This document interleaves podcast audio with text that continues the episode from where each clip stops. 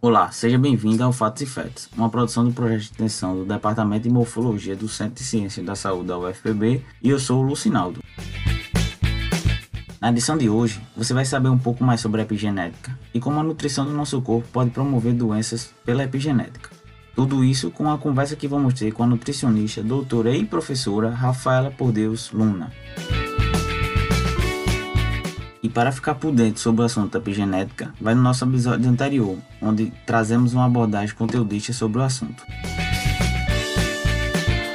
E agora vamos à entrevista. A doutora Rafaela Por Deus Luna tem graduação e mestrado em nutrição pela Universidade Federal da Paraíba e é doutora em ciência da nutrição pela Universidade Federal da Paraíba, com um período na Universidade de Lyon. Atualmente é professora da Universidade Federal do Piauí. Doutora, é um prazer recebê-la aqui no nosso podcast.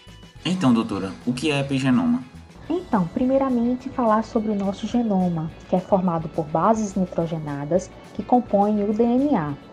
O DNA, por sua vez, como parte do cromossomo, é constituído por uma série linear de nucleotídeos que determinam a informação genética. E os genes, que são as unidades funcionais ao longo desse DNA, capazes de codificar proteínas. Vamos fazer uma analogia com o computador. Nós temos a parte física do computador, o hardware, que diz respeito às placas, mouse, teclado, tela, poderíamos comparar o hardware do computador ao nosso genoma. E no caso do software, ao nosso epigenoma. O que é o software? É um conjunto de instruções que devem ser seguidas e executadas em um computador. Então, o epigenoma ele se assemelha ao software nessa analogia. O epigenoma ele é um conjunto de compostos químicos que, ao deixar suas marcas nas células, regula a atividade dos genes, ou seja, a expressão desses genes, o quanto de proteínas serão produzidas, onde e quando.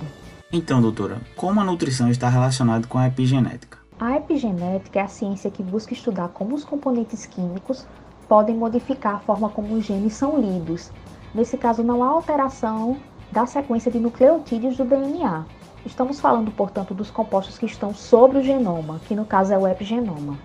Os principais marcadores da epigenética, ou mecanismos epigenéticos, como também são chamados, são a metilação do DNA, as modificações das proteínas histonas, que são proteínas que estão envolvidas pelo, pelo DNA, e microRNAs, que são pequenos RNAs que não são traduzidos em proteínas e que controlam a expressão gênica.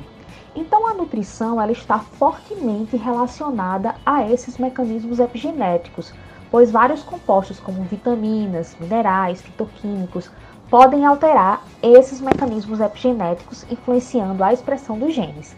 Por exemplo, a dieta é, pode exercer efeitos sobre a adição de grupos metil que se ligam ao DNA. Então, nutrientes como ácido fólico e vitamina B12 têm impacto nesse mecanismo de metilação do DNA. Doutora, qual a diferença entre nutrigenética e nutrigenômica? Pode dar exemplo dessas aplicações, desses conceitos? A nutrigenética estuda a influência das nossas diferenças genéticas sobre as necessidades nutricionais, ou seja, como essas diferenças genéticas afetam as nossas necessidades de nutrientes. Nesse caso, estuda-se bastante os polimorfismos, que são alterações na sequência de DNA e que podem alterar ou não o fenótipo do indivíduo e como esses polimorfismos podem impactar a nossa resposta à dieta. Então, um polimorfismo que é extensamente estudado é o encontrado na enzima MTHFR, que é uma enzima importante no metabolismo do folato. Estudos demonstram que indivíduos com polimorfismo em MTHFR, onde a gente tem uma troca de uma citosina por uma timina, na posição 677 do DNA, esses indivíduos apresentam maior risco para apresentarem níveis baixos de homocisteína, que é um marcador cardiovascular, quando eles consomem uma dieta com baixos níveis de folato.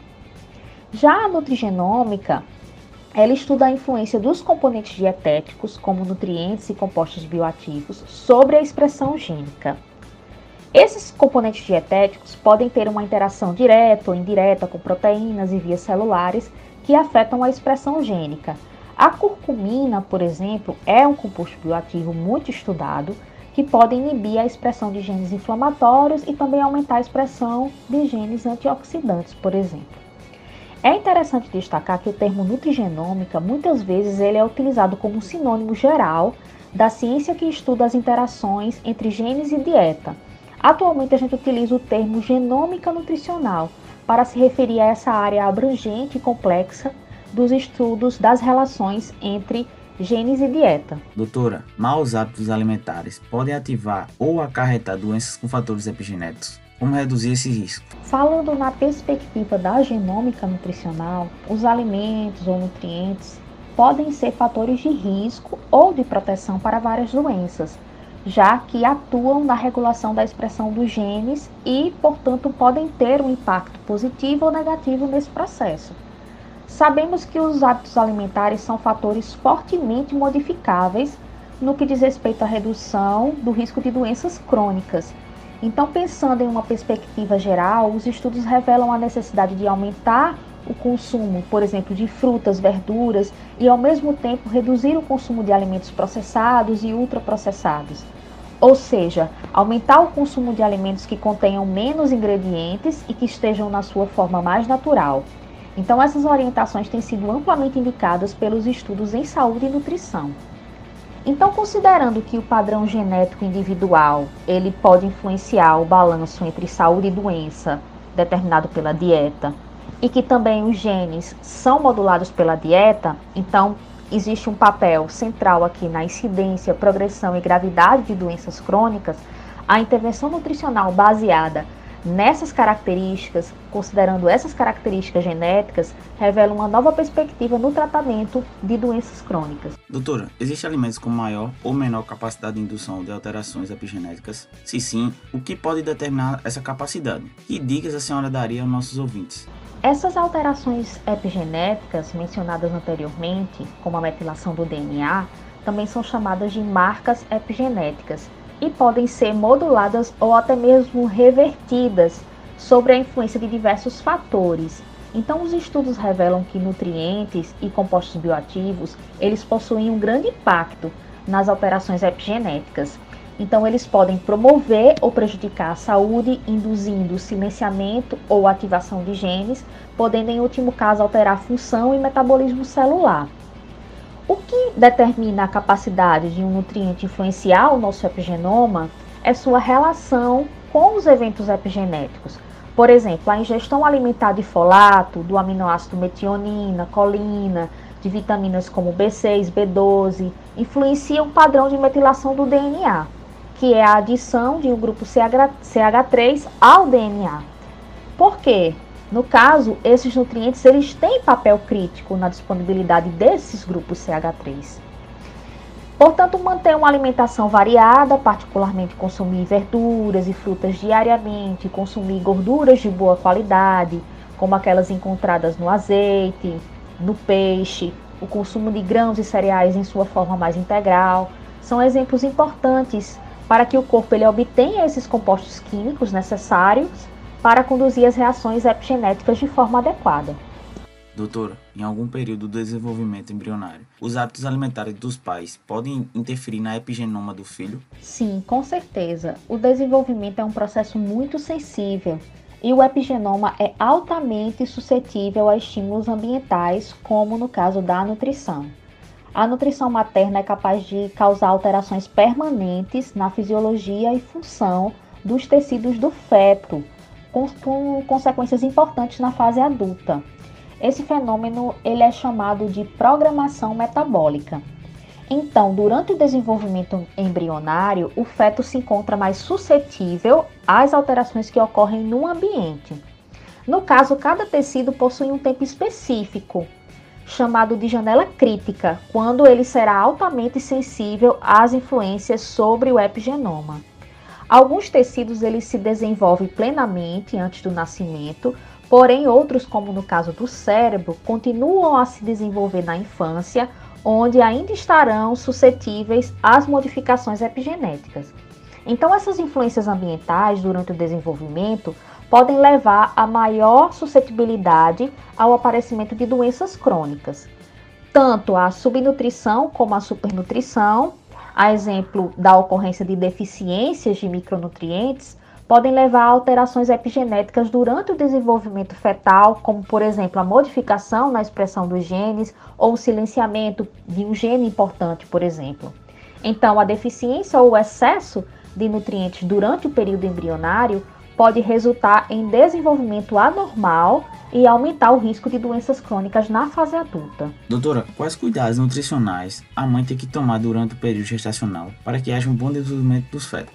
A descoberta dos mecanismos epigenéticos e seu envolvimento no aparecimento de doenças crônicas não transmissíveis revelam a importância da nutrição adequada desde o princípio da vida e até mesmo antes da concepção. É importante destacar que as necessidades de energia e de micronutrientes são elevadas durante a gestação. Então, a alimentação na gestação, ela deve contemplar todos os grupos alimentares existentes, então, a gestante deve ingerir vegetais, folhosos, legumes, frutas, carnes diversas, como a bovina, ovos, peixes, é, leguminosas como feijão, lentilha, ervilha, cereais, preferencialmente integrais, como o arroz integral, a batata, o milho, é, as gorduras. Então, nós temos azeites de preferência extra virgem, leites derivados. Então, no caso é, das carnes, a preferência deve ser por carnes assadas, grelhadas, é, ensopadas ou cozidas, evitar mais as frituras e dar preferência mais ao consumo de carnes na forma ensopada e cozida. E recomenda-se não ingerir gordura vegetal hidrogenada, que isso pode comprometer o crescimento e desenvolvimento fetal. Então, essa gordura é encontrada, por exemplo, nos produtos processados, pizzas, sorvetes. Então, muitas mulheres, durante a gestação, elas podem apresentar uma ingestão inadequada de várias vitaminas e minerais, como ferro, ácido fólico, vitamina D e B12, ou elas podem consumir calorias muito acima ou abaixo de suas necessidades. Então, no caso de uma demanda de nutrientes não ser atendida pela alimentação, vão ser recomendados suplementos nutricionais. Então, nesse caso, eu ressalto a importância de uma avaliação e de um acompanhamento com o nutricionista. No episódio de hoje, conversamos com a nutricionista e doutora Rafaela Podeus Luna sobre o papel da nutrição na modulação do desenvolvimento, um enfoque epigenético. Obrigado, doutora, mais uma vez pela sua entrevista e a importante colaboração que a senhora trouxe ao nosso podcast. A edição de som desse episódio foi feita por Lucinaldo Júnior e teve a reportagem e a apresentação por mim, Lucinaldo. Este episódio teve a supervisão dos professores. Você pode encontrar este e outros episódios no Fatos e Fetos no Spotify e outros agregadores de podcast. Nos siga também no Instagram, arroba Fatos e Fetos. Ficamos por aqui e até a próxima.